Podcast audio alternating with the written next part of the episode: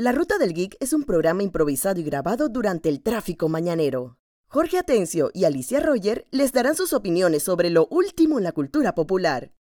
Les advertimos que pueden haber comentarios o palabras fuera de tono, sonido ambiente muy alto, pero lo más importante, hay spoilers de las últimas series y películas. Gracias y disfruten. Y hello, Hello, bienvenidos una vez más al auto de la Ruta del Geek, les saludo Jorge Alicia. y vamos a empezar a hablar de parques temáticos. Ok. Porque parques temáticos sí es es lugar como dijo el mismo Walt Disney, es lugar donde los sueños eh, se hacen realidad, donde abandonas toda la realidad, pero hay una triste realidad con los parques temáticos y que obviamente en medio de la, de la época post pandemia ellos están tratando de recuperarse, estaban teniendo un buen auge porque ciertos parques temáticos como Universal tomaron, le dieron una vuelta de tuerca a lo que era la experiencia, trayendo más, casualmente la palabra, más eh, áreas de experiencia como el área de Harry Potter. Y Disney la estaba siguiendo porque cayó la pandemia, las, eh, han estado tanto Orlando como Florida, eh, Orlando como Florida, Orlando como California, estado tratando de nivelar ciertas cosas, tanto apelando para los turistas y apelando para los locales. Y, al mismo tiempo, una noticia reciente, bueno, dos noticias recientes. Uno, que ellos en Orlando tiraron un evento, empezaron a tirar un evento de Navidad, eh, ¿cómo es el Jollywood? Hollywood Nights. Lo que pasa es que.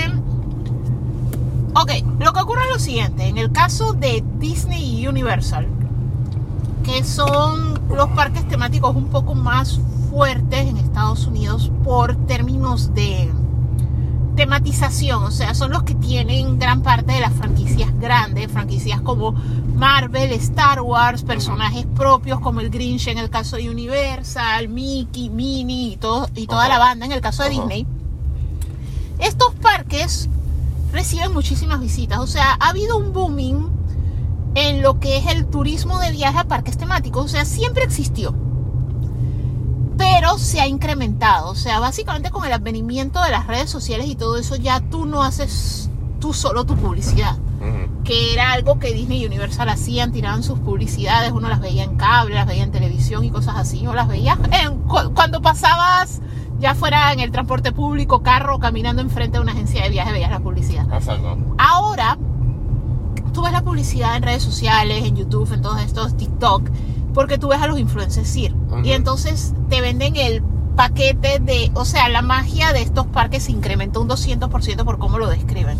Entonces, al final de cuentas, más personas están yendo que nunca. Ajá. Entonces, ellos en un intento de distribuir tráfico, porque un parque temático lleno no es una buena experiencia. O sea, al final de cuentas, los parques temáticos es como las famosas ferias mundiales, Ujú. o como decir la feria de pueblo, la gente que vive en los lugares que tienen ferias estatales o feria de pueblo, que ponen la rueda de la fortuna, ponen una montaña rusa, ponen algunos jueguitos, hay puestos de New venta. York que tiene New York y Santa Mónica que tienen su montaña rusa y su No, pero eso no son ferias, esos son parques fijos, esos son parques pequeños. Pero yo me refiero así como decir la feria de Chapultepec, una cosa así. O sea, a- algo que la feria acá de David, o sea, que la- lo que se llama la feria estatal, que de hecho Matt Pat, famoso youtuber que salió en la película Final Freddy's, hizo un video especial de la comida de la feria. O sea, la feria es algo común y son estos parques móviles que van de un lugar a otro. Que se llenan muchísimo porque es. Duran dos semanas, duran un mes, o sea, es variable. O sea, dependiendo del lugar, duran un fin de semana. Entonces todo el mundo va y se super llena y no es una buena experiencia. O sea, no, no es agradable porque fila para el baño, fila para comprar comida, fila para la rueda de la fortuna, fila para el barco pirata. O sea, lo que yo me refiero es a, eh, poniéndolo de ejemplo, que es algo más general que la mayoría de nosotros ha ido, pues, porque es algo que está en, que ocurre en las ciudades, pues. Esto, el asunto es que estos parques temáticos les pasa lo mismo, se sobrellenan. Ajá. Hay fila para comer, hay fila para comprar, hay fila para el baño, hay fila para el ride, hay fila para todo. Y al final de cuentas no es una buena experiencia. No es una buena experiencia ni para ellos a nivel de trabajo. O sea, es incómodo trabajar con mucha gente. De hecho, en los últimos meses, si se buscan en TikTok o en YouTube y todo eso, van a ver que se han incrementado las peleas dentro de los parques. Sí. O sea, en Disney la gente, porque los, los ánimos están caldeados. O sea, Exacto. has estado en una fila por horas el niño está llorando, no sé quién, alguien se te coló, te pones bravo, o sea, al final de Disney, cuentas- di- eh, muchos de estos parques, más que nada Disney, eh, Knott's Farm, muchos de estos parques son, obviamente por las atracciones que manejan, son prácticamente peladeros. Hay unos que no tienes ni una sombra mientras vas caminando. Y obviamente es una, un- una situación que dentro del punto de vista de negocio del parque es un escenario en el que todos ganan porque, ah, bien, hace calor, la gente se va a querer meter en mi atracción, en la que no hay nada, que es un botecito que se mueve. Hace calor, la gente va a querer meterse en el restaurante y comprarse el heladito de piña. O sea, es una situación que dentro del punto de vista de los parques es de que ganamos. O sea, tiene, pero- tiene sus beneficios, pero es incómodo y como les digo, los, los ánimos se caldean. Entonces, Exacto. al final de cuentas, ellos les es difícil controlar a las multitudes cuando están así ariscas. Entonces, básicamente, ellos quieren dar una mejor experiencia porque tú estás pagando. Exactamente. O sea, eso no es gratis, tú estás pagando. Entonces, al final de cuentas, ellos crearon este nuevo evento, que es la primera vez que ellos hacen un evento de Navidad en Hollywood Studios, porque en realidad el evento de Navidad, que es la Very Merry Christmas Party, una cosa así con Mickey, siempre ha sido en Magic Kingdom. o Exacto, sea, casi y todo ellos lo que es en con ese- Mickey Mini es en Magic En Kingdom. ese parque de Disney Hollywood Studios, ellos lo que tenían era un área que la decoraba toda de luces de Navidad, que ellos se, se asociaban con un grupo, con una familia que les decoraba todo y hacían, tocaban Ajá, que era la Osborne Family Lights, que era una cosa espectacular. O sea, era el show de luces más grande del mundo. Y eso es decir algo porque los alemanes se toman bien en serio la Navidad. Y, o sea, ni las ciudades de Europa, que son características por estas iluminaciones, le ganaban a eso. O sea, era millones de millones de luces, pero era la parte de atrás porque Hollywood Studios, cuando fue creado como MGM Studios, era como la respuesta de Disney a Universal y era como, este es un estudio, aquí se graban más que nada series infantiles, cosas así, alguna que otra película ligera para televisión, se graban videos musicales y eso, esto es un estudio.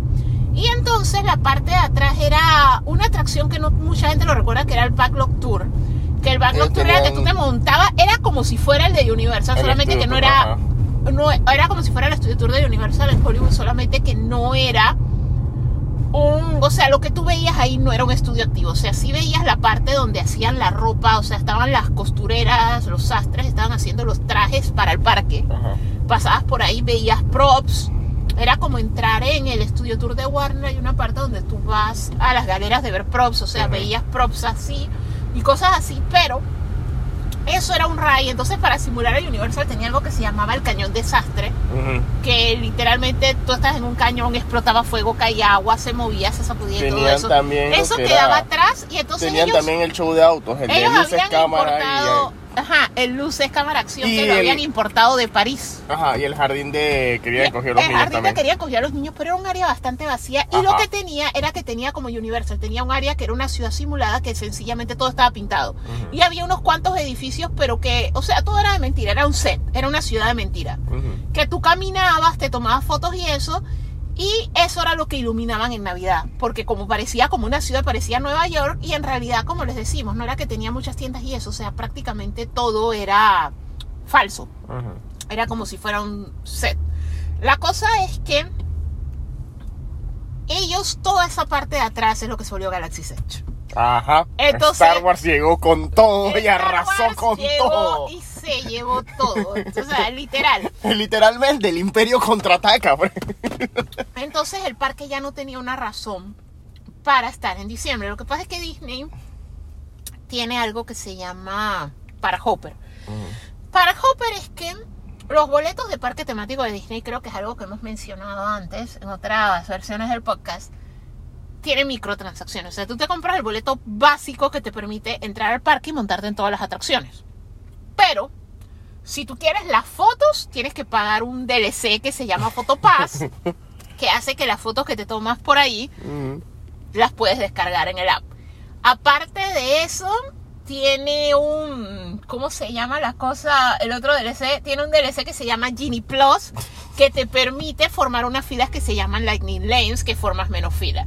Esto tiene otro DLC que es otro Genie más yello, que ese Genie súper espectacular lo que te permite es que ciertos rides tienen filas de 2 y 3 horas a veces, como Rise of the Resistance de Star Wars. Entonces tú pagas 20 dólares y te montas sin fila pero solo para esa atracción. O sea, como te digo, son DLCs. O sea, los parques temáticos de Disney. Y es curioso, es, que- es curioso porque Disney, debido a que siempre está lleno y siempre tiene atracciones bien espectaculares, depende mucho del app. Y Universal también depende mucho del app también. O sea, tienes que chequear los horarios de los shows a cada rato y ver si le está disponibilidad de, de que valga la pena. O sea, ahí es donde ves a qué hora son los shows, ahí es donde ves cuál es la fila de la atracción, ahí es donde ves dónde está la atracción, Ajá. dónde está el baño más cercano. O sea, para todo necesitas el app. La- Hay restaurantes que post pandemia Ujú. tú solo puedes ordenar la comida a través del app y entonces solo vas y lo retiras. Que a nosotros nos pasó con el Dole Whip, con Whip, el ajá. Whip, El el, pineapple Whip, el, el- el helado de piña nos pasó que nosotros tuvimos que ordenarlo. O sea, nosotros llegamos al puesto y nos dijeron que solo se puede ordenar en móvil. Ajá. Entonces nosotros solo entregamos. entonces, mira lo curioso, porque Disney y Universal tienen el app bastante activo, menos tienen el app bastante activo, bastante actualizado, corriendo, dependen mucho. Es una experiencia tanto buena para el parque, tanto para los visitantes. Pero vamos a Knott's Berry Farm y hey, en el área de Peanuts, el área donde está- están casualmente los personajes de, de Snoopy, y que vamos a tomarnos fotos y entonces estamos viendo el app y dice, hey, según el app, la fila en esta atracción es corta y según el app, los personajes de Peanuts regresan más tarde. O sea, los vimos, pero no nos pudimos tomar la foto con ellos. Entonces después que, bueno, vamos para allá. Entonces cuando vamos a hacer otra cosa, les preguntamos a alguien en el, en el parque que, hey, porque me salía raro que dije, hey, los personajes de Peanuts van a estar a las 2 de la tarde en este área, los están guardando y me sale que en ese mismo, esta, en, en, en 5 minutos van a estar en otra área y 5 minutos más tarde van a regresar a esta misma área. Es que, ¿cómo es esto? ¿Será que son diferentes? ¿Será que son otros, otros será con otra ropa? Y le pregunto a la muchacha que estaba ahí, es que, eh, una pregunta, eh, di- dice que los personajes van a estar aquí a esta hora en el app. Y la muchacha me dice, no le hagan caso al No app. le hagan caso al app, el app no es confiable. Entonces, ¿para qué carajo tiene un app? Eso, eso. O sea, sí, y ya que nosotros venimos de los otros parques que estamos pendientes del app, de que, hey, vamos a subir hasta la atracción.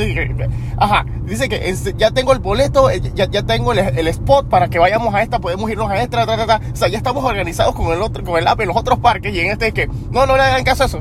O sea, ahora no sirve. Para que tienen un app. Entonces, y hablando de Knott's Berry Farm, Ok, so Knott's Berry Farm es este parque que es mucho más viejo que Disney, que más viejo que Disneylandia, ¿verdad? Sí, Knox Berry fue el primero. Ajá, Knott's Berry tiene- eh, fue uno de los primeros.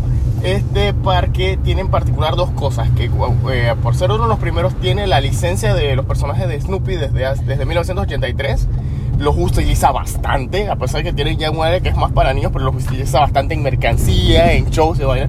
Y tiene eh, un área que es tematizada del viejo este, porque estos parques siempre querían re- recuperar, eh, siempre querían representar lo que es la nostalgia de allá No, de Estados Unidos. pero en particular lo que pasa con Knox Berry Farm es que está en California. Ajá. California, eh, dentro de su historia, tuvo el Gold Rush, que Ajá, fue la cuando descubrieron el oro. oro, la fiebre del oro, que lo estaban buscando, que de hecho es parte de la historia de nuestro país. O sea, nuestro país tiene el ferrocarril porque ellos tenían oro Exacto. y tenía que llegar al otro lado. Exacto. Pero el asunto es que Sin olvidar el transporte de chinos que tenían para que estuvieran excavando y... y No, pero por eso, o sea, literalmente es, es parte de la historia de California. O sea, Ah. en la época del viejo oeste, ellos tenían. O sea, muchas cosas fueron fluyendo porque California tenía oro. Entonces, el asunto es que ellos recordando esa época, tienen. El parque está tematizado de eso. Es un pueblo minero del oeste. O sea, la atracción cumbre. Cumbre, cumbre. O sea, lo La máximo, galardonada. La galardonada. La vaina que no puedes equipearte en Oxbury Farm Ajá. es un- una especie de trencito en el que va súper incómodo porque es súper chiquito. Súper chiquito y Que te mete en supuestamente una mina. O sea, eh, eh, eh, eso es, disque, wow. Ajá. Entonces me da risa porque los animatrónicos prácticamente no se mueven. O sea, No yo se todavía mueven. siento que ese premio como Son que más feos que el- sobornaron a alguien porque, o sea, pero en realidad es eso, o sea, te mete a que veas todo el proceso de los que están en la parte de más abajo, cómo va subiendo, cómo lavan el oro, cómo lo procesan. O sea, es la historia de cómo minar oro, Ujú. cómo minaban oro en California. Pero es es súper chistoso porque en realidad, como Disney subió un poco la escala, uno en realidad esperaba que, no sé, que los mineros cantaran hi ho, yo ho, ho, yo no sé, pero en realidad como trata de ser bastante realista, es bien aburrida. Exacto. Pero lo, lo divertido del parque es el hecho de que Knott's Berry Farm en California es el dueño del Halloween. Ajá. Ellos fueron los primeros, sus casas son las más terroríficas independientemente de que no tienen franquicia, o sea, son conceptos, o sea, la casa de las brujas, El la de los terror. zombies, los payasos de la no sé qué, o sea, y al final de cuentas ellos hacen sus casas y son muy reconocidos porque antes de Horror Nights, el primer parque en hacerlo fue Knoxbury. Knoxbury todos los Halloween tenía sus casas embrujadas. Entonces ya es como parte de la historia y en realidad la fila para las noches de terror de Knoxbury es algo impresionante y de hecho llevan 50 años haciéndolo, o sea, era hasta un hito histórico.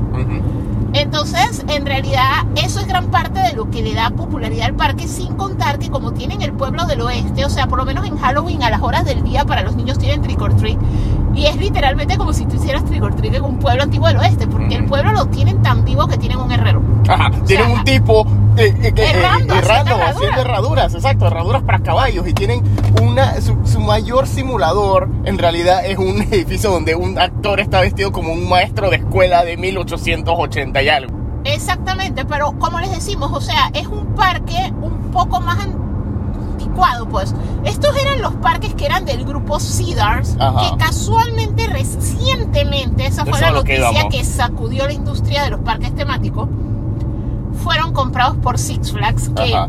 Six Flags hasta el año pasado estaba quebrando.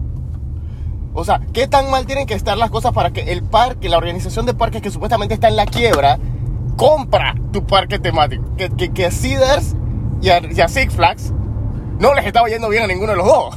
Eso es lo que me está dando a entender. Y entonces, en el caso de Six Flags, Six Flags es conocido porque tiene estas super montañas rusas todas espectaculares, todas es llenas de alta que, es que velocidad. los del grupo Cedar también eran así, porque ellos son los dueños de Kings Dominion. Ok, O sea, ellos sí es el mismo enfoque. O sea, lo que pasa es que Knoxberry Farm con todo y todo es más familiar. Claro. Entonces Knoxberry Farm en realidad solo tiene una montaña rusa grande y fuerte. la de O sea, madera enorme. eh. bueno, dos. Si cuentas la de madera y la otra.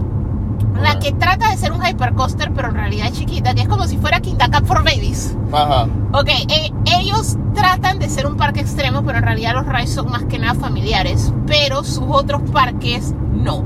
Lo que tienen es que son parques que están bien conservados, o sea, son parques que no son tan temáticos, pues, son Ok. como un Hershey Park y todo esto que tienen buenas atracciones, tienen sus trail rides, pero no están tan tematizados. Ujú.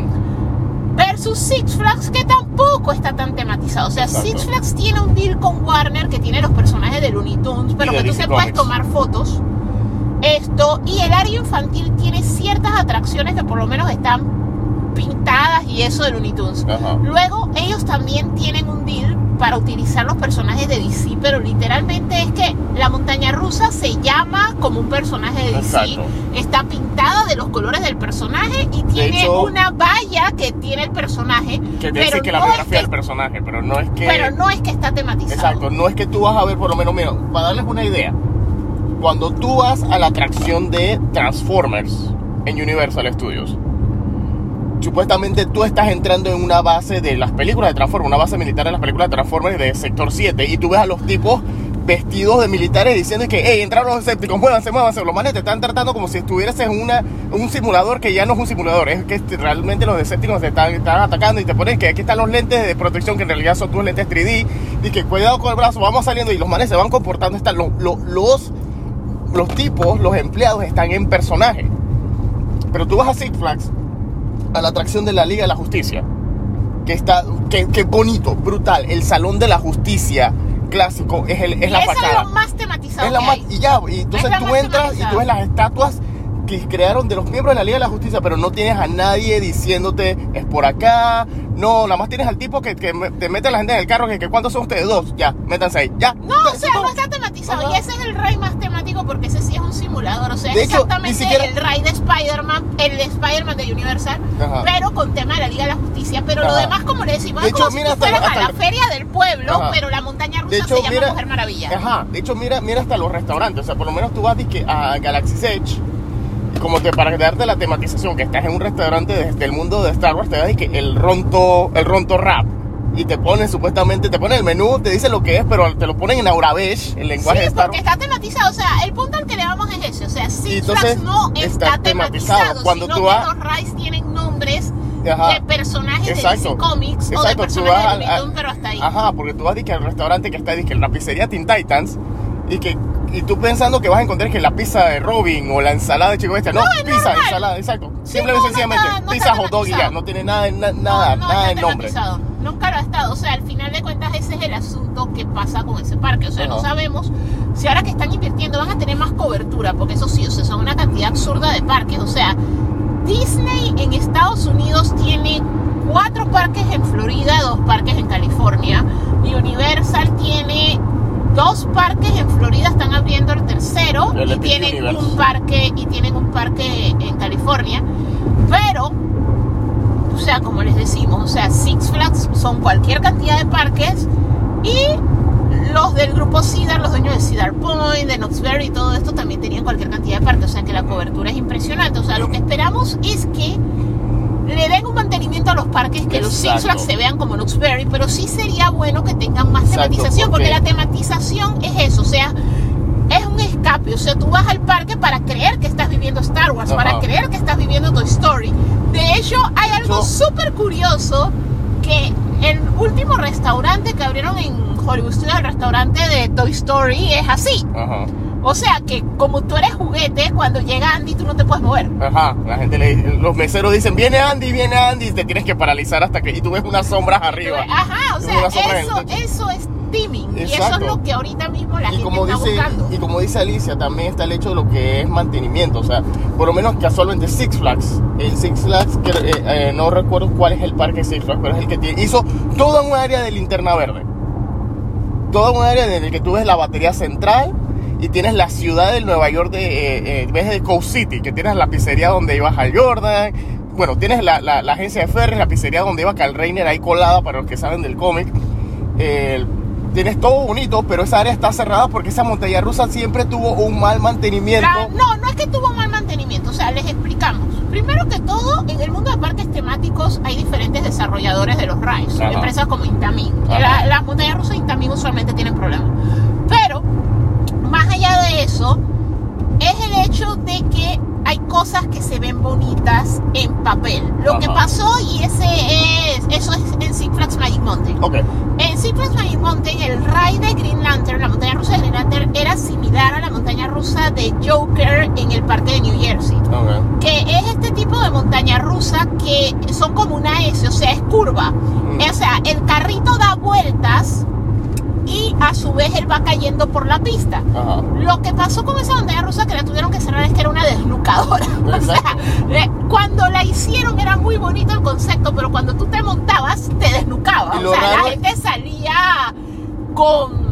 ¿Cómo que se llama eso? El latigazo del Ajá. cuello, la gente salía con problemas en la espalda. De hecho, De yo creo que hubo un- alguien que sí se llegó a joder la columna. Ajá, de hecho, y es lo raro, porque como tú dices, es similar de- a la del Joker en el otro parque. Pero es que era más grande y más fuerte. Ajá, es que esa es la cosa. La del Joker es más pequeña, es más controlable. Era el que errores fueron cometidos. Nosotros nos montamos en el Joker. El Joker es una experiencia sencillamente horrible porque lo que ocurre es lo siguiente. Lo que pasa con el Joker, que es lo mismo que pasaba con esta, que es la idea de hacer este tipo de montañas rusas, es que son más compactas. Porque como les decimos, o sea, el, la, o sea, el riel se ve como un intestino. O sea, literalmente tú tienes todo el riel en un espacio pequeño porque literalmente curvea como heces, ¿ok? Ajá. El asunto es que eso no fue suficiente para dar una experiencia buena, sino que para dar una experiencia buena a eso le suman que donde tú te sientas también gira, o sea, gira los 360 grados. Ajá. O sea, tú das la vuelta completa y vuelves a donde estabas. Ajá. Las dos cosas ocurren a la vez, o sea, el carrito se va moviendo por el riel mientras simultáneamente donde tú estás va dando vueltas. Entonces la razón por la que son, o sea, si sufres de vértigo o cualquier cosa marean horrible, es porque tú no sabes, o sea, tu cuerpo no sabe qué le está pasando, tú no sabes si está subiendo, bajando, o sea, eh, eh, la sensación es bastante peculiar por eso, porque como les decimos, o sea, tú vas cayendo arriba y abajo mientras a la vez vas dando vueltas, o sea, es una sensación súper incómoda y desorienta bastante. La cosa es que ellos cuando hicieron la versión de Green Lantern de Magic Mountain, Magic Mountain es como la joya de la corona de Six Flags. Ajá. O sea, Magic, hay, como les decimos, hay dos tipos de parque temático. Hay el parque temático que es temas, tú vas a vivir experiencias, o sea, tú puedes que no te montes en nada. Si de hecho algunos de las personas que creadores de contenido de parques que a nosotros más nos gustan, como Ordinary Adventures, que visitan los parques de Disney y Universal en Estados Unidos, lo que ellos no se montan en montañas rusas, ellos no les gusta. De hecho, ellos muchas veces no se montan en los rides, o sea, lo que ellos te comparten es el merchandising y la comida. Ajá. Porque al final de cuentas, cuando hay tematización, tú puedes ir a Avengers Campus, que ahorita mismo solo tiene un ride de Spider-Man, porque por problemas que tienen con la legislación de California, el simulador que prometieron de Thanos puede que nunca ocurra. O sea, literalmente, legalmente puede que sea una mentira, porque no tienen la capacidad de hacerlo, porque Disneylandia es jurisdicción del condado de Anaheim de California, o sea, tú no puedes hacer nada sin autorización del gobierno. Entonces al final sí, o sea, Disneylandia y de hecho los rides, una parte las paga el gobierno, o sea, es bien Ah, raro. Entonces al final de cuentas el gobierno no ha aprobado hacer ese ride, sí que ese ride es una muy Leyenda. bonita mentira, o Wow. sea, it's a beautiful lie, esa vaina no la van a hacer nunca. La vaina es que el ride que tienen de Spider-Man no es, o sea, es divertido, tú lo pasas, pero la gente no está por el ride, la gente está porque salen los personajes, la gente está por la comida de la cocina de. Pi, la gente está por el merch. Entonces, al final de cuentas, eso te da una experiencia en tematización. Pero los parques no temáticos, ahora bien, ellos se basan en thrills. Mm. Thrills es que son parques para gente que le gusta la adrenalina. O sea, son parques que la pelea es yo tengo la montaña rusa más loca. O sea, en esta montaña rusa te puedes morir. De hecho, a mí me da risa porque en la competencia no solo está el continente americano. Nosotros todavía no hemos tenido la oportunidad, es uno de nuestros sueños de bucket list, ir a Abu Dhabi. O sea, en Arabia Saudita hay un parque de la Ferrari que tiene una montaña rusa tan rápida que tú tienes que usar unos goggles porque como una partícula de polvo venga hacia ti te, te revienta el ojo. Wow. O sea, ese, No, yo he visto- ese nivel de montaña rusa en- que en te TikTok puedes morir, te puede rusas más el ojo. Hay una montaña rusa que te va trepando en una, una plataforma y esa plataforma es como un péndulo que baja para conectarte a donde empieza la montaña rusa realmente. Sí, porque- Y hay una, hay una no sé dónde, en qué país es, que tiene como que un espacio de aire. O sea, que el riel se acaba, hay un espacio de aire y No, salta- eso no existe. Eso Lo no que pasa existe. es que hay un juego que se llama Roller Coaster Tycoon. Ajá.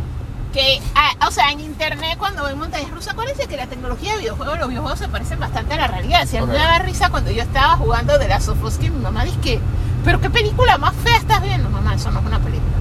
La, la cosa es que, no, en realidad mi mamá ha pasado por varias películas bien largas que ella no entiende porque yo llevo 20 horas en la misma película. Pero Y no te ve el control en la mano. Lo más raro, no ve que tienes el control del PlayStation en la mano. La, la cosa es que esto, sí, hay muchas montañas rusas que no son reales. Una montaña rusa que el riel se parta. De hecho, en algún momento sí lo intentaron. Pasó la clásica. Se murió murió alguien y se dieron cuenta que era una estupidez. No, como la, la vaina esa que tiraban a la gente como un biombo. Yo no sé si tú llegaste a esa vaina. O sea, de tarugadas de la vida. Que era una cosa que te catapultaba así como cuando tú te tiras en el... eh, Como cuando tú te tiras en el cañón como si fueras una bala humana Ok. Que había un parque temático de esos así tiempo de Adventure Park Ajá. que tenía esa vaina y la gente no llegaba a la red y se mataron como dos personas. Ok, hay parques que es disque vamos a llegar hasta el punto donde pudiera ser peligroso, pero no.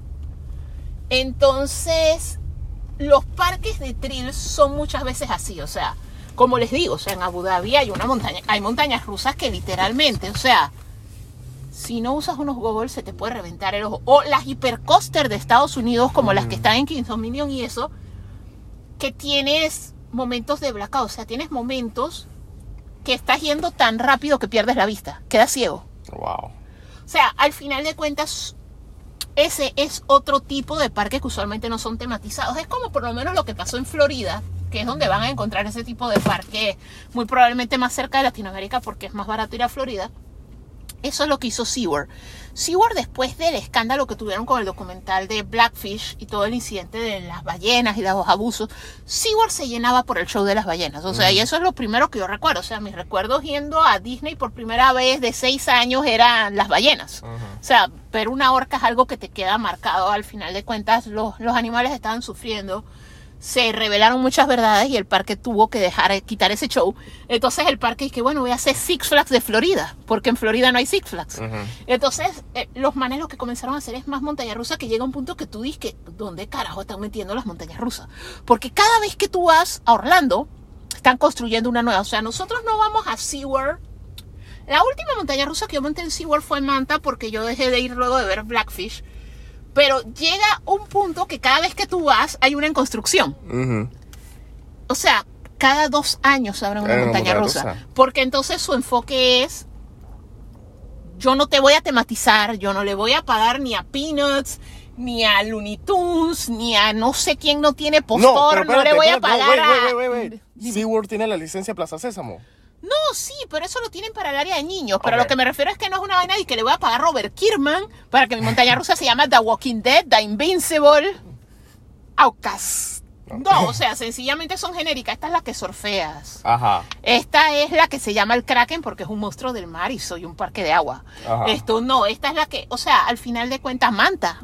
Manta que fue lo que monté por mantarraya. Porque es una flying coaster y las mantarrayas pareciera que volaran cuando van por el océano. Entonces, al final de cuentas, es que no voy a pagar por Timing, solo tematicé el área de niños porque Sí, o sea, los niños, la publicidad y los personajes los atraen. Entonces, al final de cuentas, tú vas a ver, me da risa, porque si tú te fijas, yo sigo un parque que también está en mi bucket list, que se llama Portaventura en España, que también tiene Plaza Sésamo. Mm. Porque, no, y hay parques en España y Asia que tienen, hay parques en Japón que tienen O sea, porque al final de cuentas ellos hicieron lo mismo que hizo Marvel con Universal, que también tienen venta geográfica. Entonces tú vas, que a Abu Dhabi y alguien tiene los Looney Tunes, pero tú vas a Europa y otro parque completamente tiene, porque los árabes se han metido mucho en el game. Ah, sí. Ellos han estado comprando muchas licencias de parques temáticos. Ellos, el parque este de Abu Dhabi de, de Warner, no, y no solo eso, hay parques que quedan del lado de acá. De hecho, SeaWorld creo que ahora es una compañía árabe. Sony, que también tiene un parque de, de Sony World, que creo que está apoyando por allá, por ese lado. Por Singapur. Por ¿eh? O sea, sí es un negocio porque, como te digo, es un, es un tipo de turismo. O sea, de hecho, nosotros es parte de nuestro turismo. O sea, nosotros cuando vamos a un lugar, lo primero que buscamos es qué parque hay. ¿Qué parque hay o qué experiencia hay? Entonces, aparte de los museos y todo eso, siempre es, por lo menos yo estuve con mi mamá en Alemania y fuimos a Colonia por Fantasialandia. Ajá. Y yo estuve hace unos años en Corea y estuve en Lotte World y estuve en, Everland. O sea, al final de cuentas tú buscas los parques porque es un tipo de turismo. Y de hecho yo creo que gran parte del turismo de Abu Dhabi se ha subido porque es como el thrill seeker capital of the world. O sea, tú sueñas con ir a Abu Dhabi porque están más extremas. Pero como te digo, o sea, llega un, o sea, tú también puedes tener un límite de llego hasta aquí, pero para el thrill seeker no me importa que no tenga tema. O sea, lo que me importa es que quede ciego tres minutos. Oh my god, es el mejor ride de mi vida. Entonces, al final de cuentas, son los dos enfoques. Entonces, Six Flags se fue por ese enfoque. El grupo que es dueño de SeaWorld y Busch Gardens, Busch Gardens queda en Florida, pero en Tampa es otra ciudad un poco más arriba. Esto en Tampa, igualmente, o sea, SeaWorld cada dos, tres años abre otro, o abre un nuevo Drop Tower, o abre una nueva montaña rusa, porque ese es el enfoque de ellos. O sea, tú vas es por las experiencias, o sea, tú pagas la entrada porque tú sabes que por metro cuadrado tiene la mayor densidad de montañas rusas. O sea, te vas a montar como en 20 montañas rusas en una sola visita, eso es que yay. O sea, son, son dos tipos de enfoque distintos. De hecho, Disney lo que menos tiene son montañas rusas. Y todas son suaves, o sea, todas son que un niño, un niño, digamos, un poco alto, desde los 5 o 6 años ya se puede montar en todo. O sea, porque el enfoque de ellos nunca fue adrenalina, que es el enfoque de Six O sea, esa es la mayor diferencia. Por eso es que ellos de DC solo usan los nombres y tienen derecho al merch porque ese es otro también otro tipo de turismo. Hay gente que solo va a estos parques por, el merchandise, las porque usualmente los vasos, las figuras, porque usualmente son mercancía exclusiva del exclusiva que solo la puedes comprar en el parque. De hecho, hay gente que tiene el pase anual sencillamente para comprarse toda la mercancía seasonal que va saliendo. O sea, en realidad los parques tienen completos enfoques diferentes cada uno, ¿no? Exactamente. Bueno, creo que ya no hay más nada que agregar a este tema. Vamos a seguir dando más noticias próximamente de cosas que ocurren en parques temáticos y alguna que otra eh, atracción nueva que abran. Y muchas gracias, no olviden darle like y subscribe y nos vemos en otro episodio de podcast. Chao. Chao.